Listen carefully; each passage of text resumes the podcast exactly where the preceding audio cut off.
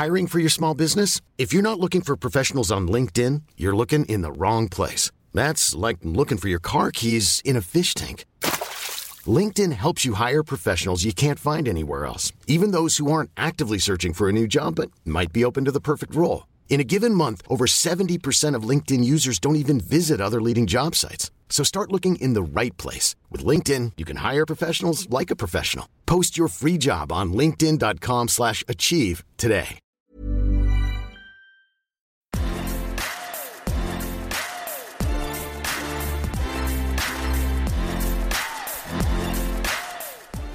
Bonjour à toutes et à tous, je suis ravi de vous accueillir pour ce nouvel épisode du podcast Extraterrien, le podcast qui interviewe des sportifs hors du commun. Le but de ce podcast est de vous partager leurs secrets, leur vie et d'en apprendre beaucoup plus sur les clés de la réussite et enfin d'en tirer un maximum de conseils. Donc si vous aimez le sport, l'aventure, le développement personnel ou que vous aimez tout simplement vous inspirer de personnalités qui ont réalisé leurs rêves, alors ce podcast est fait pour vous. Dans cet épisode, je suis allé à la rencontre de Yves Leblévec. Yves est skipper depuis maintenant 30 ans. Il rêvait d'être un skipper professionnel depuis de très longues années, mais il a mis beaucoup de temps avant de se lancer. Aujourd'hui, il est sur l'un des plus gros bateaux au monde et atteint des vitesses fulgurantes. Il a même tenté le record du Tour du Monde à l'envers, mais vous le verrez, ça s'est soldé par un échec et il en a appris énormément.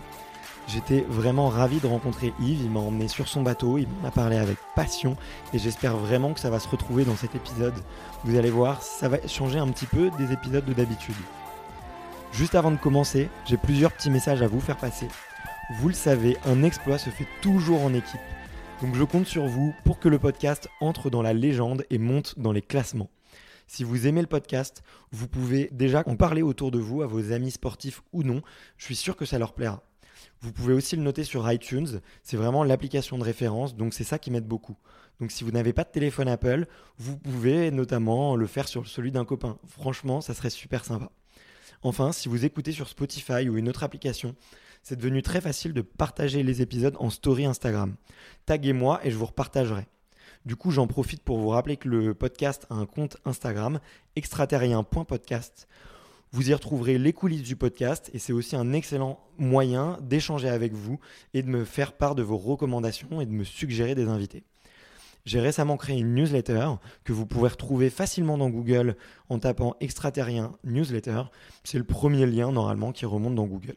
J'y partage des bons plans santé, matériel, nutrition, préparation mentale. Bref, je pense que vous allez aimer. Allez, je laisse place à mon invité du jour, Yves Leblévec. Salut Yves Ouais, bonjour Barthélemy. écoute, merci beaucoup de me recevoir sur ton bateau. Alors là, on s'est un petit peu déplacé, on est juste en face de ton bateau. Et euh, écoute, c'est un immense honneur pour moi et un énorme plaisir de t'inviter et de pouvoir te rencontrer parce que c'est la première fois que je, pense que je monte sur un voilier aussi grand euh, et sur un trimaran. Donc c'était vraiment une, belle sensation et tu m'as fait découvrir euh, ton univers et ton, ton outil de travail, même plus que, que, ça. Hein. J'imagine que c'est beaucoup plus pour toi ce bateau. Ah bah c'est à la fois euh, effectivement de façon assez froide un, outil de travail, mais c'est beaucoup plus que ça parce que c'est ma maison quand je navigue. Et puis euh, c'est mon quelque part c'est mon ami. Enfin tu vois le bateau pour que pour qu'il avance, pour qu'il fonctionne, pour que ça marche bien, il faut il faut qu'on s'entende bien. Donc évidemment une chose, hein, tout ça n'est que euh, matière inerte. Hein, ça formellement ça n'a rien de vivant. Il n'empêche que c'est une sacrée interface avec euh, les éléments avec lesquels on doit composer. Et euh, écouter le bateau euh, est un élément de performance. Ok, donc il y, a un vrai échange finalement entre toi et ce bateau. mais comme je te le disais, j'aime bien commencer un peu le podcast par, par faire un petit peu un ordre chronologique. et j'aime bien savoir comment est-ce que tu. Quels sont tes premiers souvenirs de sport et comment est-ce que tu en es venu à la voile? Alors, euh, moi, la voile, c'est un truc, je n'ai pas l'impression d'y être venu. En fait, ça a toujours été là. Euh, euh, avec mes parents, on, naviguait depuis. Ils ont toujours eu une petite appétence pour la mer, mais en, loisir, hein, ça n'a jamais été leur métier. Mais il se trouve que dans nos vacances, on, on, était toujours au bord de la mer. Alors pas ici en Bretagne, ils, sont bretons, hein, mais ils, ils, étaient plutôt du côté de l'île de Léon. Et on a passé toutes nos vacances au bord de la plage avec un, accès à la mer et, une relation à la mer très présente, que ce soit pour les bateaux ou la pêche à pied ou enfin tout, un tas de choses. Mais toutes mes vacances étaient vraiment euh, très euh, très maritimes. Et, euh, et ensuite, ensuite, au fur et à mesure, bah, on a navigué un peu plus. Tu vois, ici, là où on est, le, port de la Trinité-sur-Mer, là, dans, lequel on est, avec, avec Actual, mon bateau, et puis les autres bateaux qu'on voit, c'est un endroit dans lequel j'habite et je travaille aujourd'hui, mais c'est un endroit dans lequel je suis arrivé, la première fois que je suis arrivé ici, c'est en bateau en croisière avec mes parents quand j'étais euh, ado. Euh, j'étais ah ici en bateau. il y a ça, il y a de ça maintenant euh, une bonne quarantaine d'années. Et, et en fait, c'est quelque chose que, qui a toujours été très important pour moi. Après, après ça m'a passionné. les récits des, des, des, navigateurs de l'époque. Donc, euh, l'époque, c'est quand j'étais euh, ado, c'était en pleine euh, les années Tabarly avec les grands tours du mmh. monde, les, les, premiers records, les premières transats en solitaire, les premières routes du Rhum et compagnie. Tout ça, moi, j'ai suivi ça avec énormément d'envie, énormément de, de, enfin, avec une passion incroyable. Et, et ça m'a toujours fait rêver mmh. en me disant le, le rêve ultime, ce serait euh, au moins une fois dans ma vie de naviguer sur un de ces bateaux-là ou de, côtoyer un peu ça, fait. Euh, et puis, euh, bah, après, petit à petit, les choses se sont faites, mais, mais c'était pas facile parce que, parce que quand je disais ça à mes parents que je voulais faire du bateau, leur réponse assez pragmatique était que tu feras du bateau quand tu auras un métier. Quoi. Mais c'est pas un métier de faire du bateau. Et, euh, et en fait, euh, bah, je, à force, j'ai fini euh, par réussir à faire en sorte que ce soit mon métier, mais ça, ça a pris du temps. Ouais, j'imagine. J'avais lu en plus que tu que as grandi en région parisienne au début et qu'après tu as déménagé à La Rochelle, c'est ça? Ouais, c'est ça. Alors en fait, bah, mes parents, comme, comme beaucoup, ils étaient jeunes mariés, bretons, et euh, dans les années 50, euh, la Bretagne était complètement sinistrée, hein, ça n'avait rien à voir à ce que c'est aujourd'hui. Donc ils se sont installés euh, à Paris pour bosser, comme beaucoup. Hein. La gare Montparnasse est plein de Bretons. et, et, puis, et par contre, on partait en vacances ouais, au bord de l'eau, mais j'étais, moi, toute ma jeunesse, je l'ai passée en région parisienne, dans un endroit où je le sais maintenant, mais je le savais déjà à l'époque, mais c'était pas très clair, ou qui n'a jamais été chez moi. J'ai jamais été chez moi en région parisienne. Ouais, tu te sentais pas, tu te sentais pas chez toi et c'est pour ça que du coup après tu es revenu et j'ai vu que très vite tu as trouvé un métier euh, dans le dans le domaine maritime, il me semble. Ouais, c'est ça. Alors moi je suis arrivé euh, euh, je suis arrivé j'ai basculé à La Rochelle assez rapidement parce que j'ai réussi à convaincre mes parents que c'était mieux pour moi d'être proche de l'environnement marin, que ça allait être plus efficace pour mes études je sais pas si ça a été réellement efficace, mais pour mon, pour euh, mon bien-être, ça l'était, ça c'est certain. Euh, et euh, et puis et puis après, bah dès que j'ai eu mon bac, j'ai cherché du travail parce que je voyais pas très bien que faire comme étude. Et j'étais, j'ai trouvé un peu par hasard quelqu'un qui préparait un bateau ici à la Trinité-sur-Mer. Donc ça, c'était je sais pas moi, en 87, 86, 87. Et euh, je suis venu ici, puis depuis, là pour le coup, en quelques semaines, euh, je me suis retrouvé dans un endroit où, euh, où j'avais la conviction d'être d'être chez moi. Ouais. Vraiment. Et de me sentir, de me sentir très, très proche de, de cet endroit-là. Ah, c'est assez, assez intéressant comme histoire parce qu'en plus, du coup, tu, tu commences à écrire un petit peu ton destin finalement. J'imagine que tu peux naviguer encore plus euh, et tu, fais, tu te fais des super connaissances euh, techniques, ce qui, ce qui est quand même un gros avantage et qui est, qui, est nécessaire après pour devenir, euh, pour devenir un, un, vrai navigateur et, et, sur le long terme, non, j'imagine. Ouais, alors l'avantage, un, village comme la, comme la Trinité-sur-Mer, hein, c'est marrant, c'est assez paradoxal. C'est un tout petit village, la Trinité, c'est c'est c'est 1700 habitants. Ouais. Mais il y a une comment dire un niveau sportif en course au large qui a toujours eu depuis les années Tabarly. le le Penduic 2 de Tabarly avec lequel il a gagné la, Transat en 64, qui est vraiment l'élément fondateur en fait de, la course au large moderne telle qu'on la connaît. Euh, le bateau, il a été construit ici à, 500 mètres à vol d'oiseau d'ici. Donc c'est, on est dans le dans le berceau de la course au large et il y a toujours eu énormément d'activités, même si le, village est petit. Ah. ah. attends. On a des fans. Alors, je crois qu'il y a un petit quart de touristes qui vient d'arriver juste à côté. Bon, allez, on va, on va continuer comme si de rien n'était on va s'en sortir. Et, euh, non, et du coup, tu dis, on est, on est dans le dans le, le, bassin sur la terre-mer des, des, marins, quoi. Voilà. Et puis, euh, en fait, euh, c'est un endroit, ça peut être un petit village, ça peut être un petit endroit, c'est un endroit avec énormément de brassage et avec des gens qui vont, qui viennent. Mais j'ai toujours rencontré, avant même de naviguer, mais rien qu'en buvant des bières euh, au, bistrot du coin, euh, euh, des gens qui partaient sur des navigations incroyables et puis d'autres qui revenaient de navigations incroyables et puis qui racontaient tout ça. Donc ça, rien que ça, c'est assez passionnant. Même si le village est petit, l'ouverture sur le reste du monde est, énorme. Et c'est quelque chose de très très appréciable. Et, c'est le cas, évidemment, encore aujourd'hui, toujours. C'est un, endroit qui brasse énormément. Ouais. Et, tu te souviens un petit peu de, de ce qui ressentait le, le, jeune garçon euh, qui sommeillait en toi et qui débarque à La Rochelle euh, avec une envie de naviguer un peu? Tu te souviens de, de, de des émotions que tu parcourais à cette époque-là? Alors, il y a. Euh, en fait, c'était avant que ce soit des émotions, c'était énormément de questionnements parce que, que j'avais une idée à, à, la fois assez précise tout en étant assez confuse de ce que je voulais faire. Et euh, en fait, l'idée était précise, mais le chemin était confus, on va dire. Et, euh, parce que parce qu'il n'y avait pas de filière. Aujourd'hui, euh, c'est globalement plus simple. Il y a une filière sportive, il y a des des écoles de sport, des sports-études, des filières course au large qui existent et tout ça, ça n'existait pas il y a 30 ans.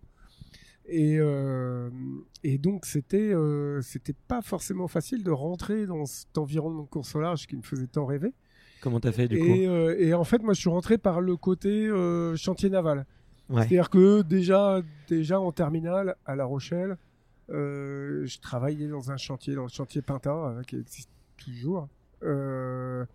pour bah déjà pendant les vacances scolaires, ça me faisait un peu de pognon, ça m'allait bien. Puis en plus, moi, du coup, je mettais la main physiquement là pour le coup sur des bateaux de course et tout. Déjà, ça, je trouvais ça génial.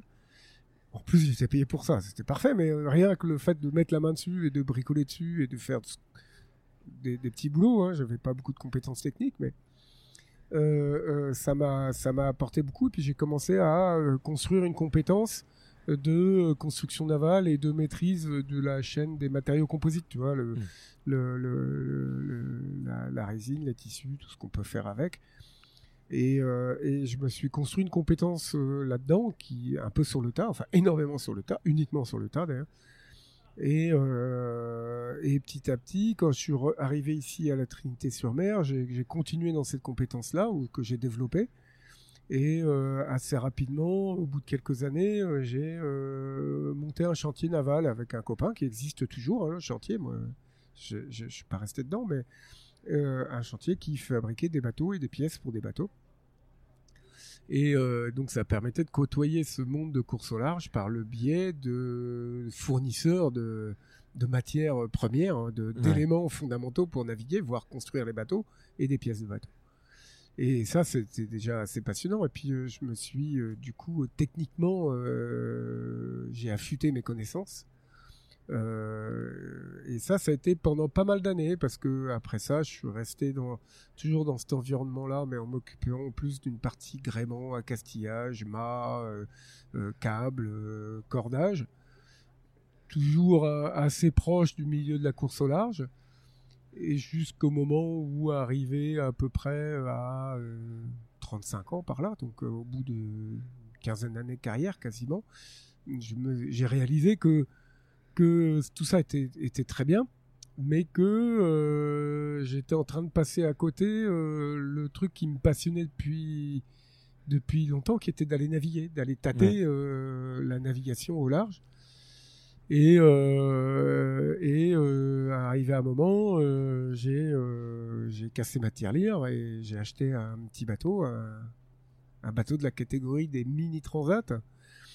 Et pour, alors mini transat il y a que le bateau qui est mini parce que la transat c'est une transat comme les autres. Bien mais c'est les bateaux qui sont petits ça fait 6 mètres 50 de long.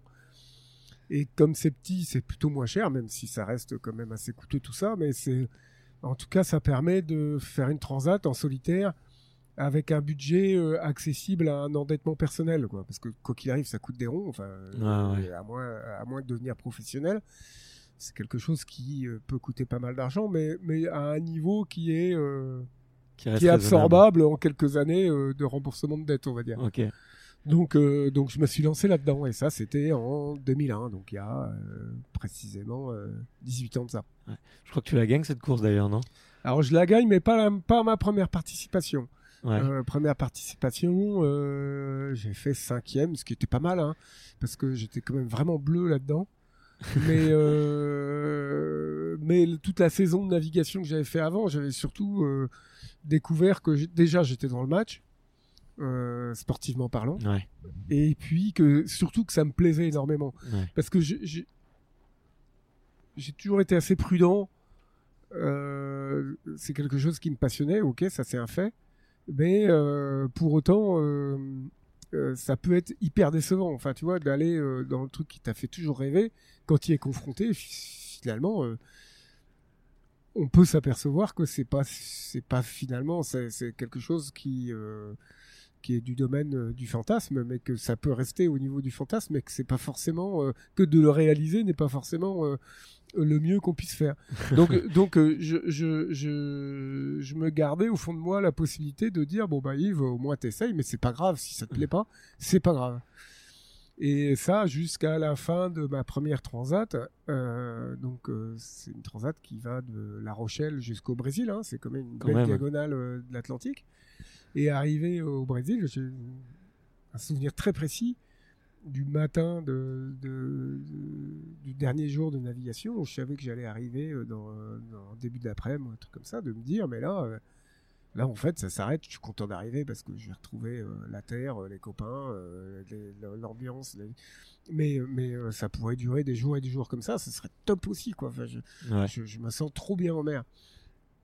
Et, et du coup, je me dis, bah là, faut que ça, faut, Yves, tu peux continuer dès, dès, que tu arrives, dès que tu rentres à la maison, tu prends ton téléphone et tu te débrouilles à, à, à continuer euh, à continuer cette, euh, cette, cette expérience-là et à trouver euh, d'autres embarquements ou autres. Donc ça, ça a basculé comme ça assez vite.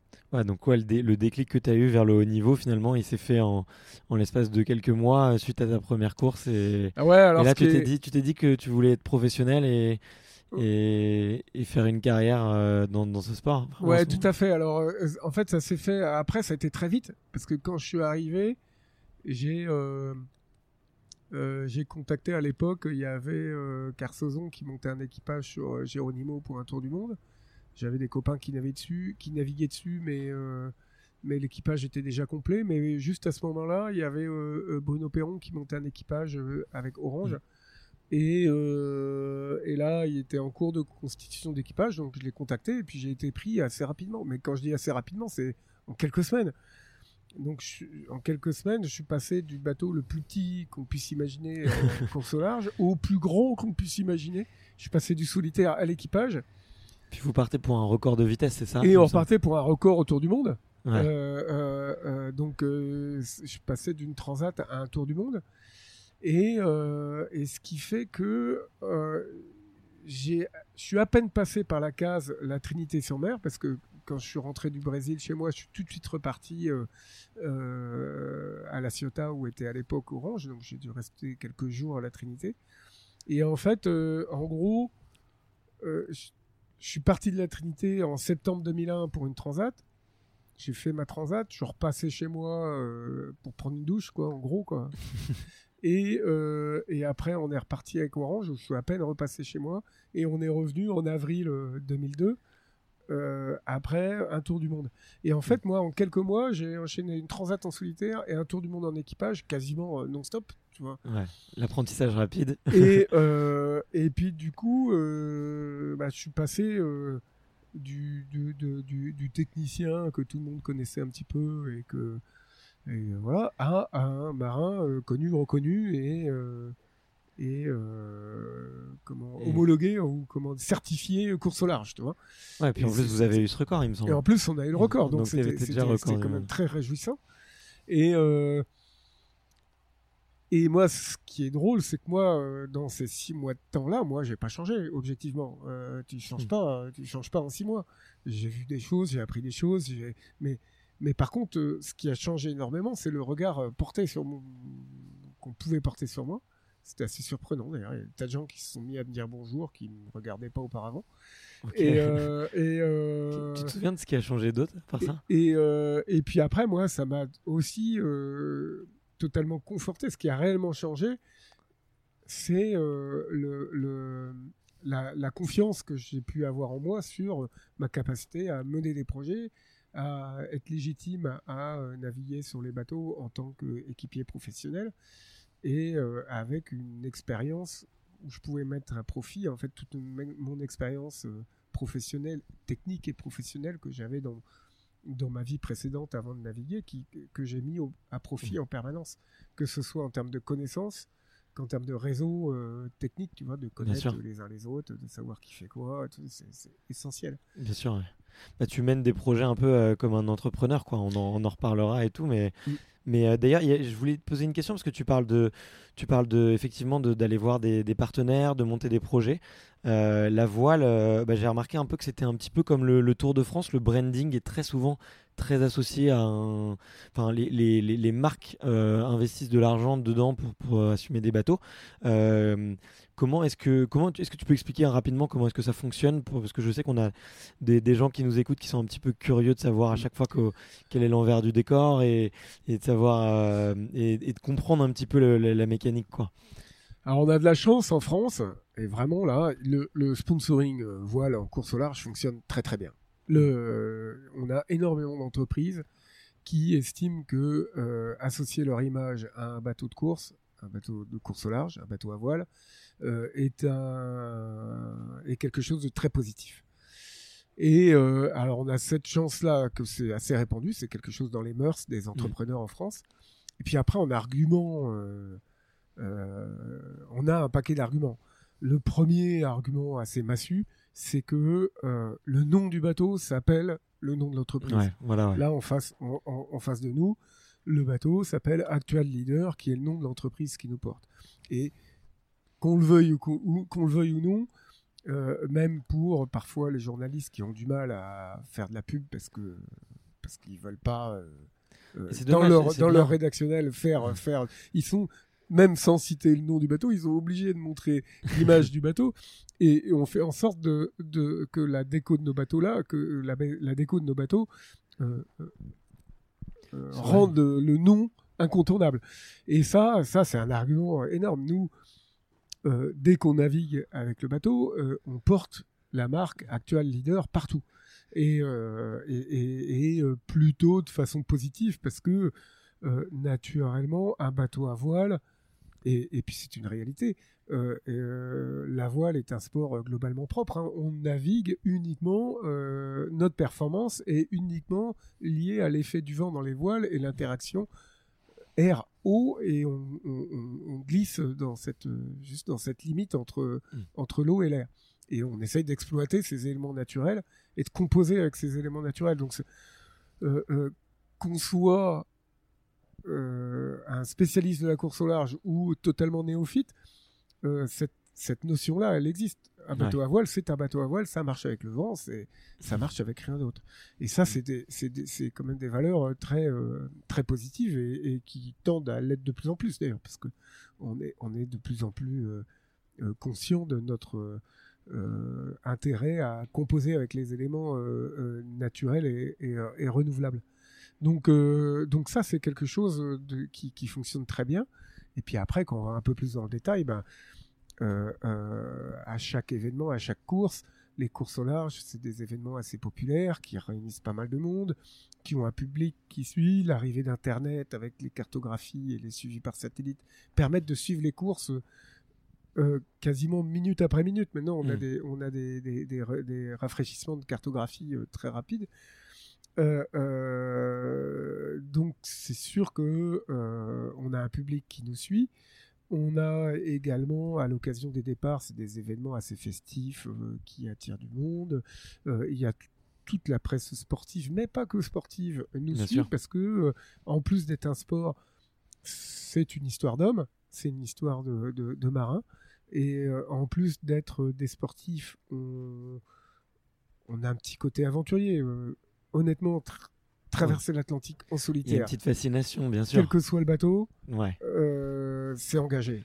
Et même pas en course, hein, euh, traverser tout court, enfin, sans, sans- sans chercher à aller vite, c'est quand même quelque chose, quelque chose d'engagé. Et, et, et là aussi, euh, le public, qu'il soit spécialiste ou pas spécialiste, euh, reconnaît cet engagement. Même en creux, en disant, bah ça, la plupart des gens nous disent, bah ça, moi, je, je sais que je ferai jamais. Rien que le fait de se dire ça, Mhm. Ouais. euh, bah, ils nous suivent, enfin, ils, ils- ils nous accompagnent. Mm. Et, euh, et donc, c'est c'est vraiment quelque chose qui est euh, assez naturellement une, une, comment, une sympathie, une audience qu'on trouve assez facilement. ouais. Ouais. Donc, donc, les marques aiment s'associer à ça. Ouais, et du coup, toi, tu fais euh, opérationnellement, tu fais comment? C'est tu, tu démarches ou est-ce que tu fais un, des appels à projets généralement? Euh, Ou c'est plutôt eux qui vont venir te t'approcher pour te dire euh, ben voilà, Yves, quels sont tes projets ces 3-4 dernières années? On aimerait bien monter un bateau avec toi. Comment est-ce que, comment est-ce que ça se fait? C'est Parce que j'imagine que c'est des contrats, enfin, des, pas des contrats, mais des partenariats à long terme. C'est aussi quelque chose qui se construit avec le temps, avec ta réputation, tu l'as dit, du jour que ça a un peu changé. Moi, j'aime bien euh, justement rendre un peu hommage aux marques comme ça parce que je trouve que c'est un très beau moyen de communiquer en soutenant des, des, des- des sportifs et, et, et d'apporter un petit peu de rêve euh, pour, euh, pour les gens qui suivent. Euh, mais toi, ouais, du coup, est-ce que tu peux raconter un petit peu généralement qu'est-ce qui se fait ou, ou un petit peu comment ça Ouais, c'est c'est c'est c'est pas facile hein. c'est globalement pas facile parce qu'il faut à un moment donné se vendre il faut amorcer la pompe hein. faut Ouais. commencer faut faut faut faut amorcer l'histoire et c'est pas forcément facile parce que euh, on a tendance à vendre qu'on va vendre euh, à, à- à penser qu'on va vendre qu'on va proposer un projet sportif mais en fait ce qui attire le plus c'est une histoire euh, d'homme une histoire de personne Mm. une histoire de une histoire de vie et euh, c'est pas ce qu'on a tendance à mettre en avant naturellement. Donc c'est pas forcément facile et puis et puis euh, les entreprises euh, sont quand même assez euh, sollicitées par des tas de de projets. Ça va de l'équipe du foot du coin, l'équipe de vélo, ou le mec, le mec qui veut faire un 4L Trophy, ou ça enfin, t'en as plein, des, sûr, projets sûr, comme ça qui plein, sont ouais. tous bien et, et- et qui ont tous leur, leur intérêt. Je- mais et il faut juste tomber quand même. Il y a une forme de réussite où il faut tomber au bon moment. Mm. Et au moment où, idéalement, de, que moi j'arrive avec mon projet sous le bras, euh, au moment où l'entreprise s'est interrogée sur le fait de vouloir communiquer euh, euh, au travers du sponsoring, enfin, euh, en disant voilà, dans notre politique de com, faut qu'on trouve quelque chose d'un peu plus original que de mettre des pages de pub dans la presse locale ou dans la presse, enfin, Ouais. ou, euh, de trouver quelque chose qui nous construise un petit peu et Qui est euh, plus associé à des valeurs qui- aussi. qui soit associé à des valeurs et à une forme d'identité. Donc euh, il faut tomber à ce moment-là quand même. hein. Il y a une forme de réussite. Donc la recherche au début, elle est, elle est quand même un peu euh, laborieuse. Et puis, euh, et puis il y a un facteur réussite. euh, Des fois, ça marche, ça marche pas. La règle, euh, en gros, la vraie règle, c'est qu'il n'y a pas de règle. Euh, et euh, sinon que celui ou celle avec qui tu vas signer, la rencontre s'est faite par un cheminement que tu n'avais pas imaginé au départ, mais que tu as quand même provoqué quelque part. Ouais. Bah, tu vois, il y a, ça prend souvent des chemins assez, assez étonnants, mais ça vient pas par hasard. Ouais, bien sûr, bien sûr. Bah, c'est toujours, toujours un peu comme ça. Et, et, du coup, une fois que tu as, on va dire que tu as trouvé des partenaires et tout, tu dois monter une équipe. Est-ce que tu peux nous dire aujourd'hui combien de personnes travaillent avec toi et à peu près combien de, euh, qu'est-ce que ça représente une équipe? Parce que c'est vrai que bah, toi, on te voit partir tout seul, mm. euh, faire le tour du monde et sur ton bateau, mais bah, là, tu viens, de me, tu viens de me présenter à plusieurs personnes. Mm. T'es pas tout seul, quoi. Non, alors, et puis là, tout dépend de la taille du projet. Là, on, va y revenir, mais sur le bateau, euh, le actuel leader actuel, on est dans la catégorie ultime et l'équipe est grande. Mais ça commence, tu vois, si on si on reprend l'histoire depuis le début, euh, euh, un projet type Mini Transat, c'est par essence un projet solitaire.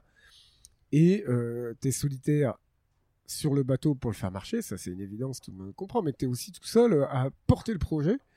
Et à le financer, bien souvent d'ailleurs, à par là, et à, gérer toutes les, toute la problématique de projet qu'il y, a autour de ça. C'est-à-dire que si ce n'était que si l'aventure démarrait euh, le, jour du départ de la course, ce serait hyper simple. Mais l'aventure, elle démarre euh, bien longtemps avant, parce que il faut un bateau, euh, il faut le préparer, il faut l'adapter, il faut s'entraîner, il faut participer à différentes courses, il faut le faire progresser, il faut l'apprendre, c'est-à-dire il faut vraiment que le bateau, c'est un prolongement, c'est un prolongement de moi, quoi. C'est comme, tu vois, c'est comme l'épée d'un d'un escrimeur là, mm. où tu vois, c'est le prolongement de son, bras. Enfin, il y a plein, plein d'outils comme ça qui sont. Euh, et, le bateau, c'est pareil, c'est une machine complexe, c'est un sport mécanique, hein, la course au large. Euh, c'est une machine qu'on utilise et qui doit être vraiment complètement euh, intégrée, être un prolongement de soi pour que ça fonctionne bien. Et tout ça, pour le mettre au point, bah, ça prend du temps et, ça prend beaucoup d'énergie. Et bah, quand tu es tout seul au début, et c'est typiquement dans les projets mini transat que je suis encore beaucoup, euh, on s'aperçoit que ceux qui arrivent et qui font des bons résultats à la fin, c'est évidemment des bons marins, des bons sportifs. Mais, en plus, c'est des gens qui savent gérer un projet et qui savent euh, du coup euh, organiser leur projet et gérer les priorités, notamment, enfin gérer mm. l'ensemble des choses. Donc c'est souvent des gens dans notre milieu qui sont euh, euh, avec des jolies valeurs euh, de, sportifs des jolies valeurs même de professionnels global parce mhm. que parce qu'ils ont beaucoup de compétences et après bah, quand le projet grandit évidemment on peut pas tout faire tout seul là pour te dire là dans le team actuel leader nous sommes 10 permanents. Et en moyenne on doit être 12 ou 13 à l'année. Parce qu'il y a toujours des ressources euh, complémentaires selon les moments où on navigue, où on navigue pas, où on bricole, où il y a des gens qui viennent euh, avec des compétences et des spécialités euh, bien précises pour, pour renforcer l'équipe en place. Donc aujourd'hui, dans le team, on, est, on gère en moyenne entre 12 et 15 personnes toute l'année. Ce, qui, ce qui représente du coup, c'est ça n'a rien à voir avec le métier de faire naviguer un bateau. Hein, Mais tout ça, euh, on doit pouvoir le faire. C'est quel corps de métier du coup? Beaucoup de gens qui font effectivement de la technique, qui t'accompagnent sur la partie matérielle, on va dire. Et après, est-ce qu'il y a d'autres euh, corps de métier dont tu as besoin euh? Alors, nous, dans notre recrutement, on est encore... on n'est pas la plus grosse équipe, et on est, mais on est déjà une jolie équipe. Moi, je mets une, euh, un caractère essentiel, c'est qu'il faut avoir un minimum de culture maritime. C'est-à-dire qu'il faut connaître, on n'a pas besoin d'être excellent, on n'a pas besoin d'être haut niveau, mais avoir euh, un, une culture maritime de base, savoir euh, ce que c'est un peu l'environnement des bateaux, l'environnement de la course, comment ça fonctionne, quelles sont les différentes catégories, mmh. avoir navigué un petit peu, savoir un peu où est l'avant, l'arrière de la bateau, savoir faire un nœud, euh, savoir participer aux manœuvres euh, globalement. En fait, on a besoin, il y a un socle commun qui est, euh, moi, que je que j'attends, qui est d'avoir un niveau de culture maritime pas très élevé, mais existant. En sachant que c'est normal un jour de demander à qui que ce soit dans l'équipe de mettre son ciré et puis de venir participer à une manœuvre parce qu'il faut être tout l'équipe pour assurer la sécurité. Et puis même si fonction dans la manœuvre sera pas énorme, il faut pouvoir le faire. Et puis après, il y a des spécialités, corps de métier par corps de métier. Et, euh, et ça va de... Globalement, on a des grandes rubriques qui sont... Euh, il y en a un qui va être responsable de l'aspect mécanique du bateau, donc euh, tous les organes, tout ce qui tourne, tout ce qui, tout ce qui, euh, tout ce qui est mécanique à bord. Hein, ça fait beaucoup. Il y en a un Ouais. autre qui va s'occuper de tout ce qui a des fils, hein, l'électronique, l'informatique, le- le- le- le- le- l'électricité. Ouais. Il y en a un autre qui va s'occuper de toute la partie composite, de la partie structurelle du bateau. Il y en a un autre qui va s'occuper de toute la partie euh, gréement, euh, cordage, voile du bateau. Euh, il y en a un autre qui va gérer euh, la partie euh, bureau d'études euh, et euh, conception de pièces, euh, parce que on est dans des bateaux euh, euh, où il y a énormément de pièces euh, qui n'existent nulle part ailleurs, donc il faut les inventer. Et puis, euh, et puis après, euh, ça se renforce plus ou moins dans telle, et équipe. Et puis pour, pour tout ça, faut encadrer tout ça. Donc il y a, il un directeur technique hein, qui va euh, qui va piloter tout le tout ce job-là et qui va faire bosser les, gens les uns les autres, qui va avec av- avec moi comment gérer les priorités, puis décider ce qu'on fait, ce qu'on fait pas. Et puis il faut aussi un directeur qui là en, en l'occurrence est une directrice euh, euh, euh, administrative et logistique pour pour gérer tout ce petit monde là et gérer les déplacements aussi quand il y en a parce que par essence on se déplace donc déplacer une équipe c'est pas enfin ça demande ça demande un peu de logistique Ouais. donc en fait il y a il y a par beaucoup de beaucoup de côtés c'est une entreprise comme on, Hmm. on gère c'est un projet qui ressemble à une entreprise Bah, écoute, ouais, je suis content que tu le dises parce que euh, c'est quelque chose vraiment que je voulais mettre en valeur, euh, moi, à travers aussi ce podcast. Mm. C'est un peu le- la partie un peu invisible, parce qu'effectivement, on voit la partie médiatisée des, des sportifs, mais on voit très, très peu souvent, bah, effectivement, euh, l'entraînement, les gens qui sont autour, toute la préparation en amont que que- qu'il y a. Et, et tu vois, et je suis content que tu en parles parce que bah, on, on est, j'avais vu aussi avec Mathieu Torder qui m'expliquait que bah, lui, 90% de son temps, c'était euh, la construction de son projet et que finalement ces expéditions c'était entre 5 et 10% de, du reste. Donc tu vois, je suis content un petit peu euh, d'aborder tout ça. Et, et vu que tu disais que tu que tu manageais beaucoup et que c'était vraiment des compétences, on va dire un peu d'entrepreneur, est-ce que tu t'es formé un peu sur ces parties-là? Est-ce qu'elles peuvent paraître moins, tu vois, euh, tu peux moins les voir ou est-ce que tu, tu as appris finalement avec avec ton expérience et avec le temps formellement non Ouais. Mais euh, après, j'ai toujours réussi à m'entourer et, euh, et en fait d'être très attentif aux gens, euh, aux professionnels avec qui on travaille, mais que ce soit dans tous les domaines. Euh, mais effectivement, pour revenir à ce que tu disais, c'est évident. Là, on est dans le même contexte. Une course en solitaire. je suis effectivement en solitaire sur le bateau, c'est le but, Mm. et, et, et c'est c'est l'essence même, c'est quand même le côté le plus passionnant de, de la course à la voile, hein, c'est d'être tout seul à bord, à bord du bateau. Mais euh, objectivement, euh, 80% du job, il est fait euh, avant le départ. Ouais. Et il est fait par une équipe. Parce que euh, tout seul, on, on peut rien. Euh, tout seul, on est, euh, on est, euh, on est vraiment pas grand chose. Et euh, une course en solitaire, euh, derrière, il y a toute une équipe et euh, qui travaille euh, principalement avant, un peu après, pendant, quand il s'agit de transmettre euh, quelques informations que des fois j'arrive pas tout à intégrer dans ma tête donc quand même quelques quelques transmissions d'infos. Mais l'équipe est fondamentale. Et du coup c'est fondamental pour que tous les gens dans l'équipe travaillent dans un but de, Hiring for your small business? If you're not looking for professionals on LinkedIn, you're looking in the wrong place. That's like looking for your car keys in a fish tank. LinkedIn helps you hire professionals you can't find anywhere else, even those who aren't actively searching for a new job but might be open to the perfect role. In a given month, over 70% of LinkedIn users don't even visit other leading job sites. So start looking in the right place. With LinkedIn, you can hire professionals like a professional. Post your free job on linkedin.com/achieve slash achieve today. D'apporter à moi, en l'occurrence, au skipper, un, un- un bateau, un ensemble qui va être euh, performant, euh, fiable et euh, adapté à, à- à ce que j'attends. Parce que euh, les uns les autres vont attendre telle ou telle différence. Donc ça, c'est vraiment important. Et pour répondre à ta question de la formation, pour beaucoup, c'est très autodidacte, mais on a la chance, bah là par exemple, je profite énormément de collaborer avec Actual Leader, qui, qui, qui, est une entreprise qui travaille dans la ressource humaine, dans le, dans, c'est du, du, travail temporaire, hein, donc leur, leur métier, c'est la compétence. C'est de mettre les bonnes compétences aux bons endroits. Donc je m'appuie énormément sur euh, les, les, conseils que je peux avoir chez les uns les autres dans, dans l'entreprise pour, euh, euh, bah, moi, pour optimiser cette, cette partie-là qui est a priori pas mon métier.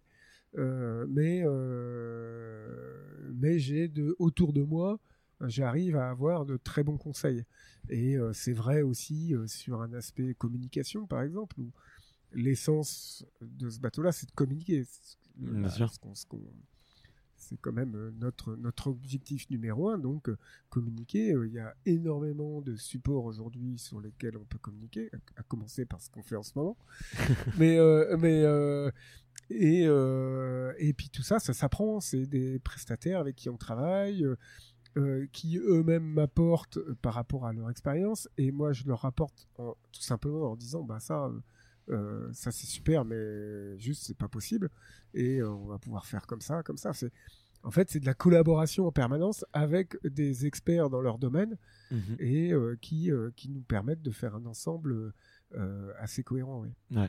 Bah écoute, ouais, non, je suis, je suis vraiment, je suis vraiment très, très intéressé par tout ça parce que, bah, tu vois, je, c'est, c'est des sports très différents. On pourrait comparer bêtement un sport d'équipe comme le football, tu vois, et tu vois, bah, les, les gamins, ok, bah, le, chemin, il est un peu tracé. Euh, on va dans un club, on joue, on a un entraîneur, puis on change de club, après on rentre dans le centre, de formation. Et je trouve, euh, bah, effectivement, ouais, pour t'avoir, c'est beaucoup plus autodidacte, il y a beaucoup de choses à apprendre et c'est en permanence tu dois te renouveler en permanence tu dois, tu dois te, former. Donc euh, je, trouve ça, je trouve ça très passionnant. J'aimerais un petit peu aborder ta vie sur l'eau.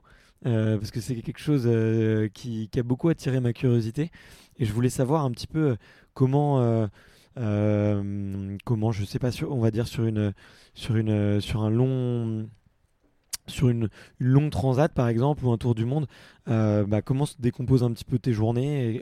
Est-ce que tu arrives à dormir? Est-ce que tu arrives à... Euh, je sais que le sommeil, c'est un sujet qui me passionne en plus et du coup j'aimerais qu'on en parle un petit peu. la nutrition aussi également. comment est-ce que, est que tu peux nous raconter un petit peu ta vie, enfin une journée avec toi sur ton bateau? Mmh.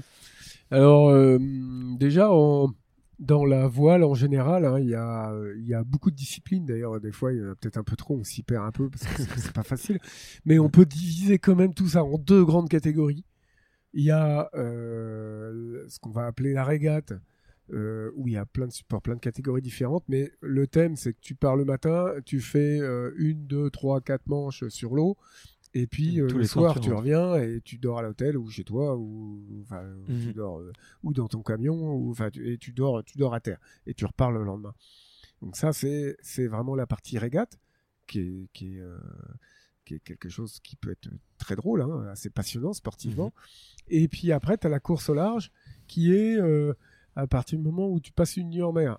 C'est-à-dire que tu pars et tu vas aller souvent d'un point à un autre ou, faire un parcours avec une distance un peu plus importante. Et euh, là, l'objectif est de d'aller toujours, euh, toujours, toujours le même, c'est quand même d'aller le plus vite possible. Hein, mais euh, avec en plus une dimension durée, une dimension vie à bord, sachant que il y a des moments, bah, tu vas être tu vas passer un peu le relais. Alors quand c'est en équipage, tu vas passer le relais avec avec d'autres. Et puis, euh, quand c'est en solitaire, il bah, va falloir euh, s'organiser euh, pour que le bateau continue d'avancer, continue de, d'être performant, même si moi je suis tout simplement en train de manger, en train de me laver, en train de dormir, à faire des tâches qui sont incontournables. on ne peut pas être 100% du temps dédié à la performance du bateau et c'est ça qui fait la différence entre la régate et la course au large. Euh, Merci pour la précision. effectivement, j'avais oublié. Moi, je sautais un peu vite. et, et, une fois, voilà. Après, la course au large, comment on fait? Ben, Comment il faut, il faut ménager des temps pour soi parce que ce qui est le truc le plus important, le truc qu'il faut garder tout le temps sur le dessus de la pile, c'est euh, avoir euh, être en, lucidité maximale.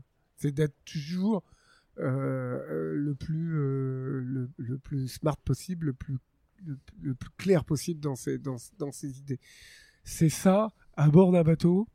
la chose que tu dégrades le plus vite, c'est le marin. Ouais. La concentration. et euh, le moral du marin tu vois et euh, parce que euh, mine de rien on est euh, on peut on peut très vite se dégrader et donc donc ça va tourner autour de ça pour ça il faut c'est tout simple il faut prendre soin de soi euh, faut bien manger bien dormir et euh, bien dormir ça veut pas dire dormir beaucoup hein. Euh, mais euh, bien manger ça veut pas dire manger beaucoup mais il faut il faut être bien nourri enfin il faut être faut penser à, à se nourrir et penser à se reposer et bah alors après voilà une fois qu'on a qu'on a posé ça pour le sommeil écoute c'est très simple hein, en dessous de 5 à 6 heures par 24 heures, on se met en déficit de sommeil. Ouais. C'est-à-dire qu'il faut globalement dormir un quart du temps, Mhm. ce qui est, ce qui est, ce qui est, ce Ce qui est beaucoup. hein. Ouais. Et en dessous de ça, euh, c'est possible, hein, on peut faire une nuit blanche, deux nuits blanches. Euh, déjà, au bout d'une nuit blanche, t'es plus très malin. Et euh, au bout de deux, tu deviens carrément légume. Et t'es d'autant plus légume que euh, la première altération, ça va être justement cette sensation d'être euh, diminué. C'est le côté très, très sournois du manque de sommeil. C'est que euh, moins tu vas dormir, moins tu vas avoir l'impression d'être d'être diminué. Alors que, objectivement, Ouais. je suis diminué, mais comme ce que je perds en premier, c'est la lucidité, et ben ça va être la, la- la lucidité d'être fatigué. Enfin, tu vois, c'est vraiment tout négatif. C'est un cercle vicieux dans lequel il faut pas rentrer. Donc il faut dormir. Tu dors par tranche?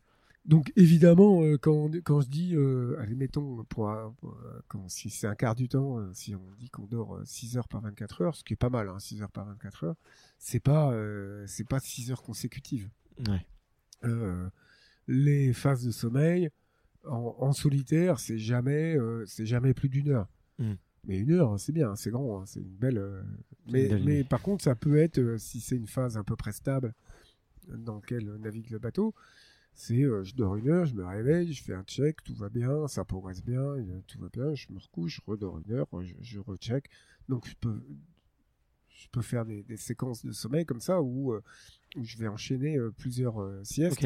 Euh, euh, mais il y a toujours des petites. Euh, des Tu cherches pas à des- avoir un rythme régulier en fait. des petites coupures. Bah non, parce que on est totalement Dépendant. dépendant de l'environnement. Et alors, il y a une chose qui vraiment conditionne énormément la qualité de notre sommeil, euh, c'est la, la stabilité ou l'instabilité des conditions. Ouais. En fait, le bateau, c'est ce que je t'expliquais tout à l'heure, on a à peu près pour chaque force et angle de vent une configuration de voilure euh, optimale pour aller le plus vite possible. Mais euh, et ça c'est euh, dans dans un schéma où le vent est stable et bien souvent et plus le bateau est rapide plus les conditions vont être changeantes parce que non pas les conditions changent et en plus nous on se déplace et on se déplace quand on se déplace on change de météo on change de système météo il fait pas le même temps ici à la Trinité-sur-Mer que à La Rochelle que à Bordeaux que... et là avec le vent qu'il y a La Rochelle j'y suis dans 3 heures 4 heures Ouais. donc, en fait, on, on- on- on- de fait de notre déplacement rapide sur l'eau, euh, on change de météo. Donc, euh, donc, si ça va faire un changement qui est connu et à peu près régulier, ça va. Mais si on va rentrer dans des zones très instables avec euh, des nuages, euh, des grains, euh, des, des- des- des accélérations soudaines de vent ou euh, euh, des rotations soudaines de vent et tout, ça, ça interdit de, de dormir Ouais. pendant une heure. Dans ce cas-là, si je sais que ça va être limité dans le temps, bah, je, je vais veiller pendant ce temps-là. Et puis, euh, si ça dure dans le temps, cette instabilité-là, bah, je vais fractionner mon sommeil en tout petits morceaux. Donc, ça va être ça va être des phases de 10 minutes, des choses comme ça, c'est vraiment très courte. Tu peux t'entraîner à faire ça À Et t'endormir puis, euh, euh, et puis après, euh, bah, si vraiment euh, c'est très instable et très inconfortable, bah, il y a un moment donné, il faut réduire euh, la cadence du bateau pour pouvoir euh, mettre le bateau dans une situation euh, stable pour pouvoir se reposer. Donc, il y a un moment donné, la priorité est de rester euh, lucide sur le bateau. Et euh, donc après, l'entraînement, bah, il vient un peu avec l'expérience. Euh, puis je pense qu'il y a des gens qui font ça naturellement plus ou moins bien. Moi, j'ai pas trop de difficultés avec ça. ouais. Et euh, mais euh, c'est en fait, faut vraiment s'adapter en permanence aux, aux situations dans- qu'on rencontre.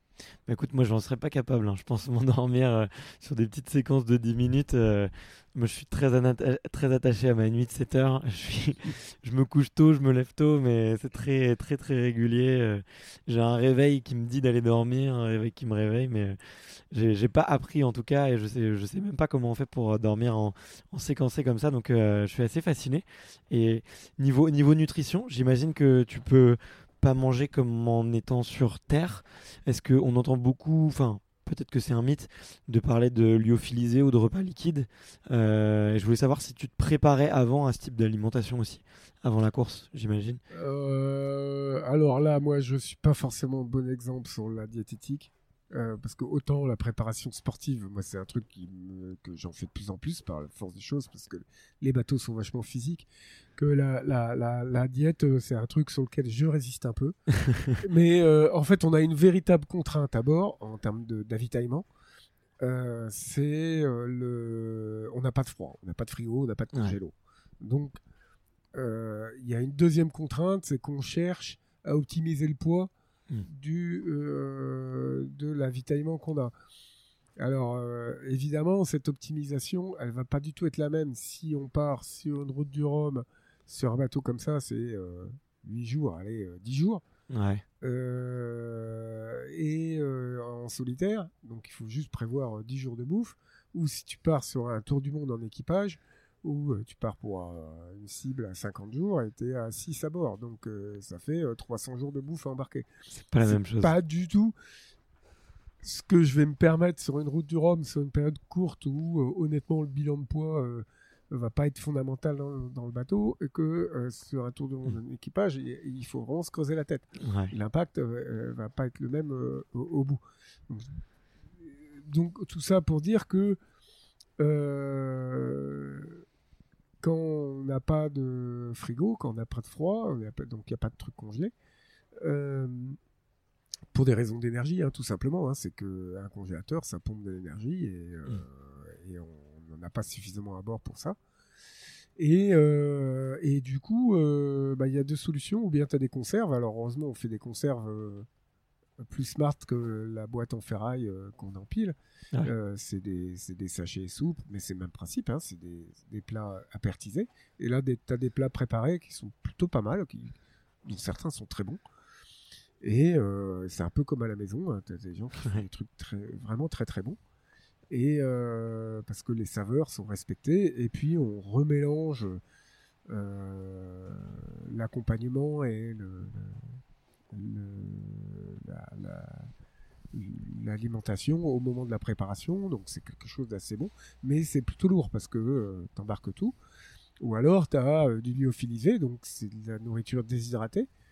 Et comme on a à bord du bateau un désalinisateur qui nous permet de- produire l'eau douce au fur et à mesure, euh, euh, le fait d'embarquer du lyophilisé euh, est, un, est vraiment intéressant en termes de poids. Parce, Ouais. que, euh, parce que tu n'embarques que l'extrait sec et euh, le- l'eau, tu la fabriques au fur et à mesure. Ouais. Donc, euh, bah, sur des périodes d'équipage à, à long terme, il n'y a quasiment pas le choix d'avoir du lyophilisé. Ou c'est moins bon, honnêtement, c'est- moins bon. C'est pas mauvais, hein, il y a des trucs qui, qui marchent bien, mais, mais c'est pas.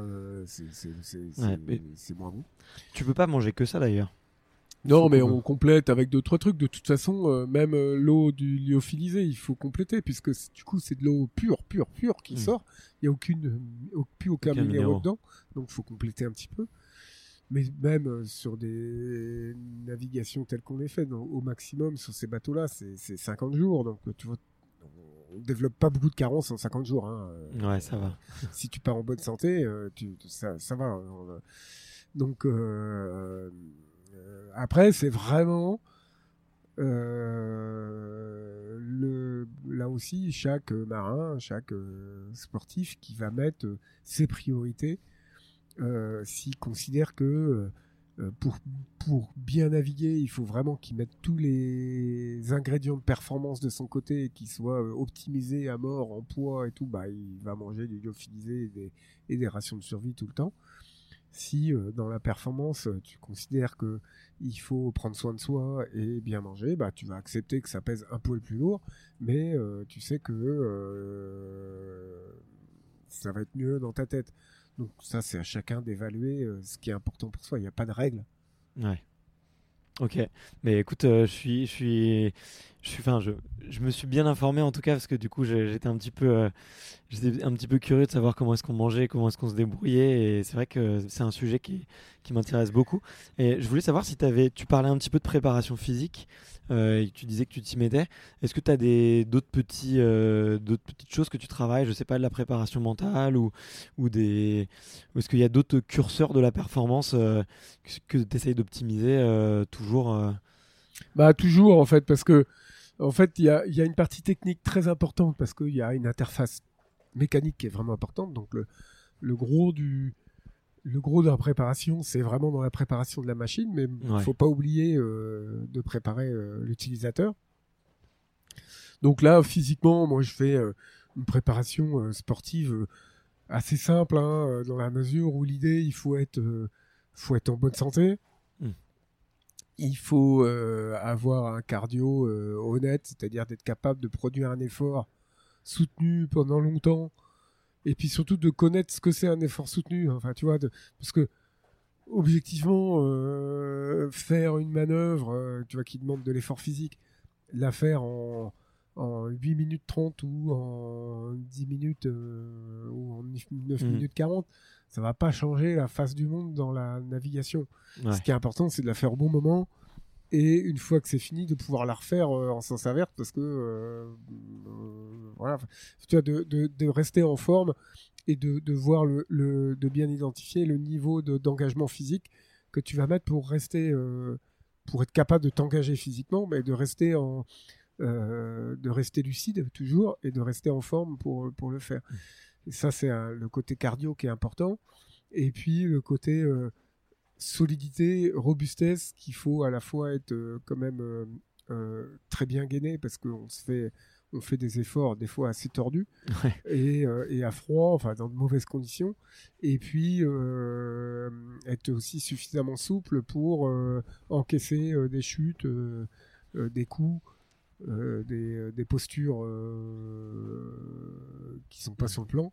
Et, et donc c'est c'est l'ensemble de, de, ces aspects mm. qu'il faut qu'il faut avoir. Mais le voilà, le, moi ma préparation physique, en fait, bah tu l'as vu, moi je me je me déplace au quotidien euh, avec mon vélo, ce qui est déjà euh, euh, mine de rien un truc vachement important. C'est-à-dire que tous les jours, je dois passer en moyenne une heure sur mon vélo tous les jours parce que mm. je me déplace pas mal du bateau au chantier à chez moi, aux petites courses que je fais.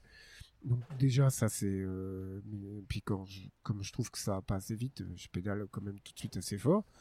Et, euh, et puis je me fais des sessions un peu plus longues quand euh, quand, quand j'ai rien que ça moi j'ai un, un, fond de bon c'est pas il y a des sportifs qui s'entraînent beaucoup plus que moi hein. mmh. mais mais moi je me voilà j'entretiens un fond de un fond de forme avec ça et puis et puis à l'approche des courses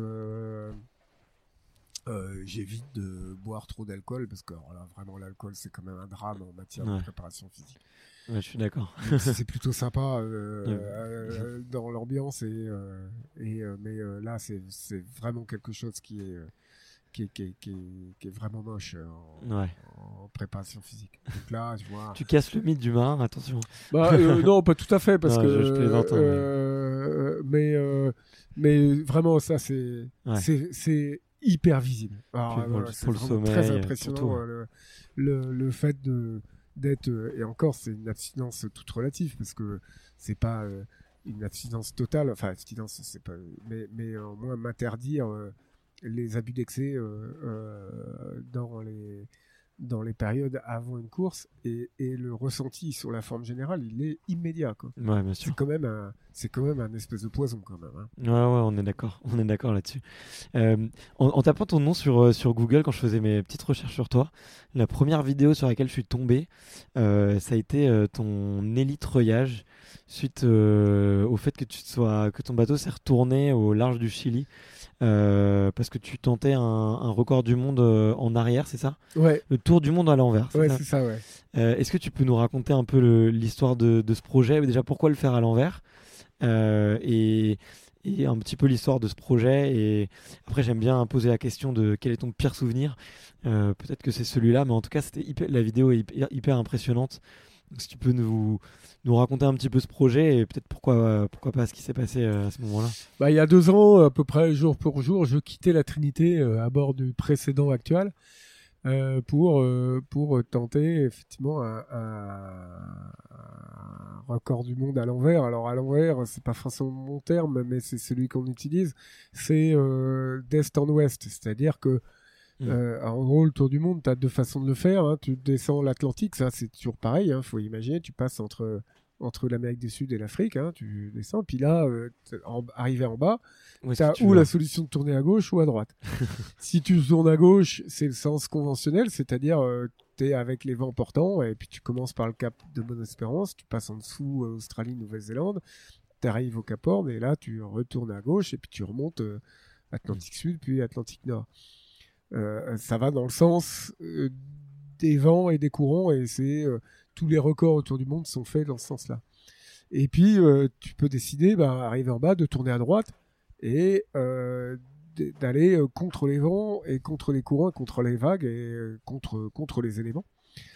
Et donc, ce record-là, moi, j'avais envie de le tenter parce que parce qu'il se trouve qu'on avait à l'époque un bateau qui était un poil moins, un poil moins rapide que les autres, hein, tout simplement, et que ça avait pas beaucoup de sens d'aller sur le terrain où les autres allaient, allaient de toute façon plus rapide que, que nous. Donc, euh, donc voilà, il y avait un, truc à prendre là, hein. il y avait un record à faire, puis qui avait vraiment de l'allure. Et euh, comme l'idée n'était pas de lutter contre les mers du Sud euh, pendant des semaines et des semaines, l'idée était de contourner le Cap Horn parce que ça, on est obligé, puis de remonter après pour aller reprendre les alizés beaucoup plus nord et de passer à peu près au niveau de l'Australie. Hein, euh, on savait, on n'avait même pas encore décidé si on allait passer au nord ou au sud de l'Australie, d'aller chercher ces, conditions beaucoup plus calmes et puis de redescendre un peu pour passer sous l'Afrique et de remonter. Donc comme on s'éloigne de, de, l'Antarctique, ça rallonge considérablement la, route. Mais euh, comme on a des bateaux qui vont très vite au portant et pas forcément avec beaucoup de vent, euh, c'est complètement gérable. Et aujourd'hui, le record qui existe encore aujourd'hui, il doit être à 116 euh, jours, je crois, un truc comme ça. Enfin, tu vois, c'est très long. Donc euh, là, notre cible, c'était à peu près 90 jours. Donc, euh, donc c'est largement faisable. Hein. Sauf que, sauf que, il faut quand même de temps en temps lutter contre les éléments. Mm. Et c'est ce qui s'est passé, c'est qu'au passage du Cap Horn, il y avait quand même du vent et de la mer. Et du vent et de la mer là-bas, c'est du vent et de la mer. Hein. C'est vraiment tempête. Et, euh, et malheureusement, euh, mon bateau a, m'a lâché et il s'est cassé. Enfin, c'est la raison pour laquelle il s'est retourné. Il a commencé par se casser. Ouais. Et euh, un bras de liaison qui relie le flotteur au, à la coque s'est cassé, donc le bateau s'est retourné. Et, euh, et, du coup, moi, je me suis retrouvé à l'intérieur du bateau, à l'envers, à organiser ma survie et mon rapatriement, enfin mon sauvetage. Ce qui s'est pas trop mal passé parce que euh, par chance j'étais encore à portée d'hélico de euh, des côtes chiliennes. Donc c'est euh, la marine chilienne qui est venue me chercher en hélico ce qui est quand même la façon la plus la plus safe de se faire évacuer de cette posture là parce que embarquer sur un autre bateau dans ces conditions là ça aurait été parce qu'il y avait quand même beaucoup de mm. vent beaucoup de mer ça aurait été ça aurait pu être très dangereux donc euh, euh, l'opération, c'est finalement, euh, pour moi, c'est bien passé. Pour mon bateau, malheureusement, non, parce qu'on a perdu le bateau. Hein, on n'a pas réussi à le récupérer parce qu'il est parti à la dérive après et euh, dans des conditions de vent et de mer, on n'a pas pu organiser euh, le, la récupération du bateau et euh, avec en plus la certitude que le bateau continue à se détruire parce que comme il n'était pas simplement retourné mais euh, mais déjà cassé euh, l'expérience montre que les bateaux résistent assez peu euh, Ouais. dans ce genre de conditions et, et se, se détruisent en plusieurs morceaux et donc malheureusement on a perdu le bateau Ok. et euh, et donc euh, bah voilà ça fait à peu près deux ans ça euh, c'est pas un bon souvenir Euh, et euh, je suis même assez incapable euh, de de dire aujourd'hui euh, à quel niveau ça m'a euh, ça a pu m'ébranler euh, depuis, euh, j'ai navigué un petit peu, mais j'ai pas fait de grandes courses telles que je vais faire là dans un mois. Donc, euh, je pourrais t'apporter la réponse mieux dans, au mois de décembre prochain, euh, où euh, j'aurai un mois de mer en course euh, euh, dans les pattes et je pourrais mesurer si euh, euh, cet événement m'a euh, m'a impacté réellement ou pas. Parce que euh, euh, forcément ça ébranle et ça peut ébranler euh, au profond de soi et c'est très difficile à savoir en fait avant de avant de s'y retrouver confronté.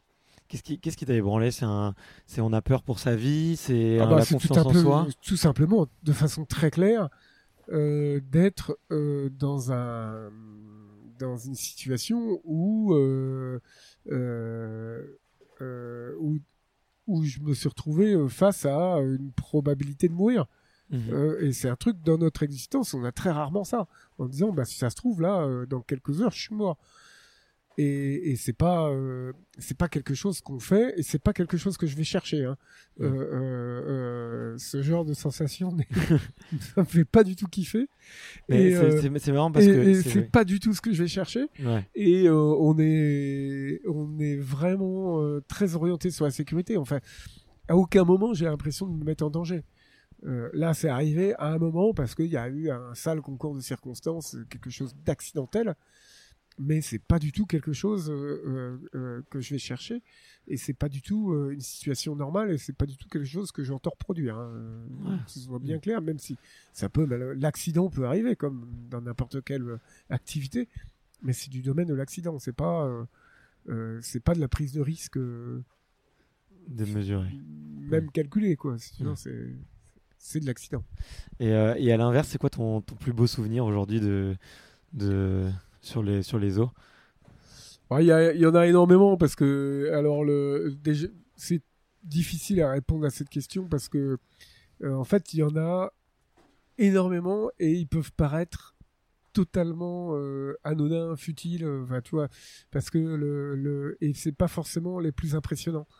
Le la voile, c'est ce qui m'a toujours passionné, ce qui me passionne encore, c'est euh, une affaire d'équilibre. C'est a un moment donné, tu te retrouves sur un bateau, quel qu'il soit, ça peut être un petit bateau, ça peut être un petit bateau de Monsieur Tout le Monde, machin, il n'y a pas besoin d'une bête de course, mais à un moment donné d'atteindre cette espèce de, de certitude de, de- que là, tu es en phase avec euh, l'environnement, tu es en phase avec ton environnement, ou je suis en phase avec mon environnement.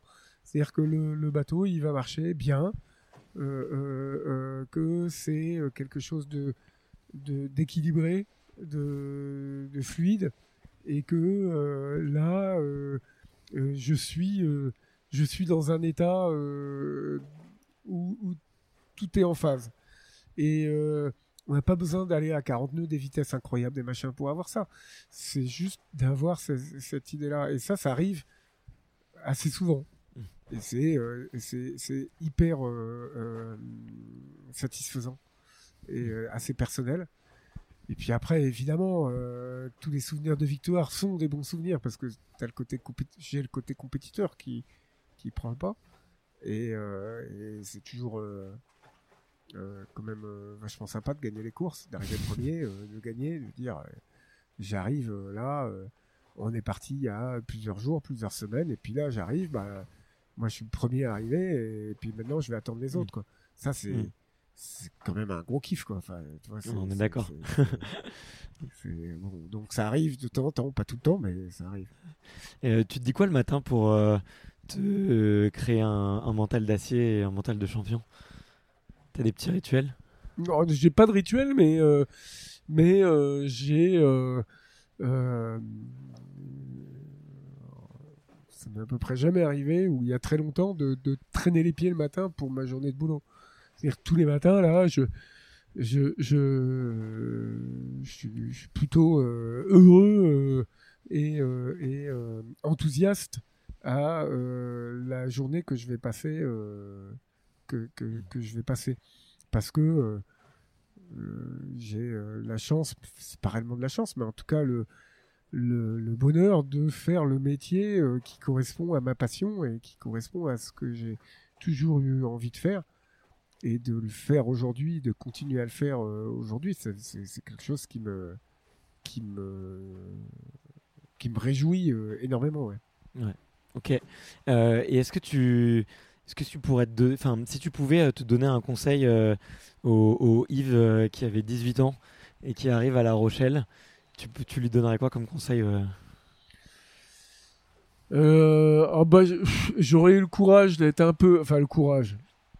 C'est pas une histoire de courage, mais j'aurais trouvé l'énergie d'être un, poil plus scolaire, de pouvoir me cogner une prépa, une école d'ingé, que dont je suis évidemment capable, hein, mais dont j'avais vraiment pas l'envie. Euh, ça m'aurait, euh, ça m'aurait simplifié l'existence et j'aurais, euh, comment dire, j'aurais passé moins de temps à, j'aurais été plus vite dans ma carrière, quoi. Mm.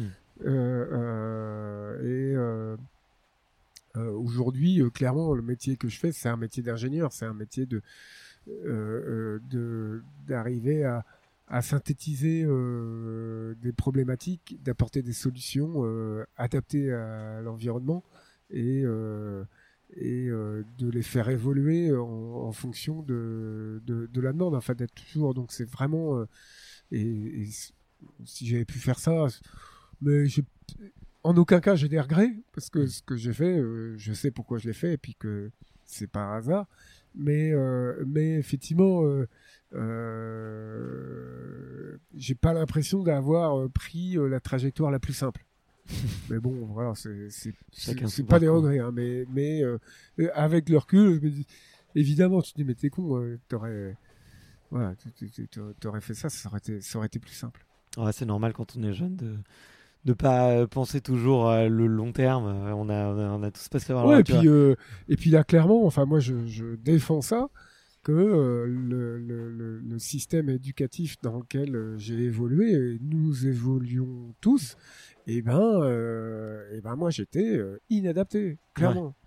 Ouais, Et je bah, suis pas suis- inadapté dans le monde qu'on vit, hein, tu vois. Ouais, bien sûr. Mais, mais ce système-là, là, et euh, j'ai lutté, mais j'étais malheureux comme tout là-dedans. Enfin, je- Ah, mais je suis tout à fait et- d'accord avec et- toi. Et donc voilà, après, euh, euh, ça fait pas des échecs pour autant, mais c'est juste des parcours un peu plus laborieux. Bien sûr. Bah, je suis tout à fait d'accord avec toi sur l'éducation. Il y a vraiment beaucoup de choses à faire. Il n'y a qu'un seul modèle d'éducation aujourd'hui en France. Ouais. Il y en n'existe pas d'autres.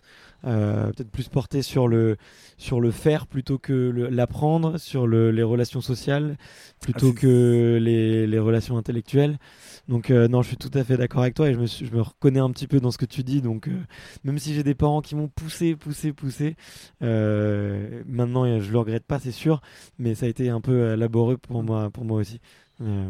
Il y a plein de choses à voilà, faire. c'est pas, c'est pas très grave. Mais aujourd'hui, quand je vois les coureurs, les gens qui, qui naviguent aujourd'hui, qui font le même métier que moi, qui sont d'une- génération, d'une demi-génération en dessous, sont, sont des gens qui ont effectivement un parcours beaucoup plus euh, euh, scolaire. C'est pas forcément négatif, mais qui, qui, qui- qui ont été, en Portés fait, qui sont des gens brillants à l'école. Ouais, ok. Et c'est plus, c'est plus pratique, hein, c'est sûr. hein.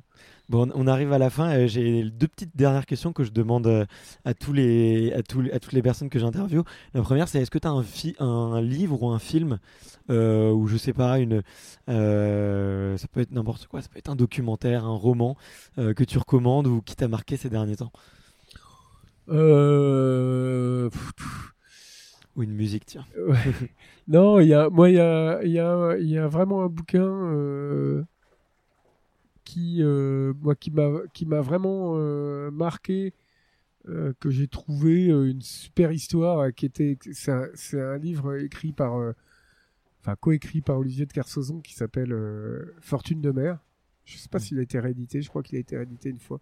Qui est l'histoire d'un tour du monde dans les années 70, euh, monté de briquet de broc avec une aventure humaine incroyable. En fait, et ça, ça m'a vraiment fait rêver, euh, vraiment, vraiment fait rêver. Enfin, le, la façon dont c'est raconté cette aventure-là, moi, je trouve, c'était vraiment une aventure, quoi. Il y avait vraiment une aventure. Euh, enfin, comme ça, là, tu vois, sans, sans, sans, être préparé à la question, c'est le, c'est la, c'est la première réponse parce qu'il doit y avoir d'autres après.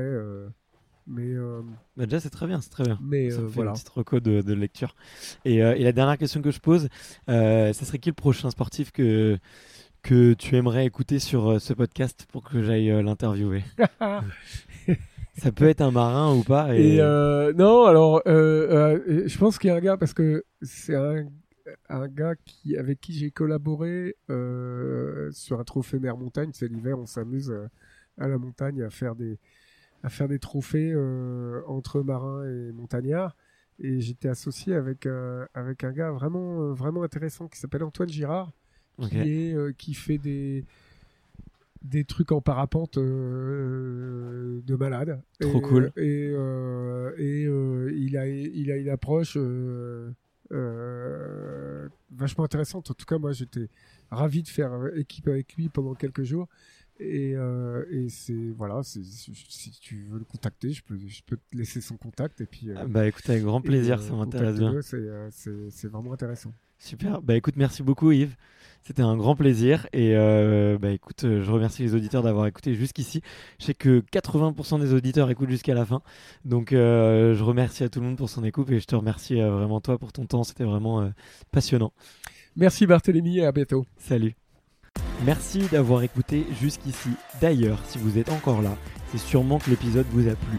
Donc pensez à vous abonner pour ne louper aucun épisode et à aller lui mettre 5 étoiles sur iTunes. Ça me va droit au cœur. Je vous souhaite à la semaine prochaine pour une super interview.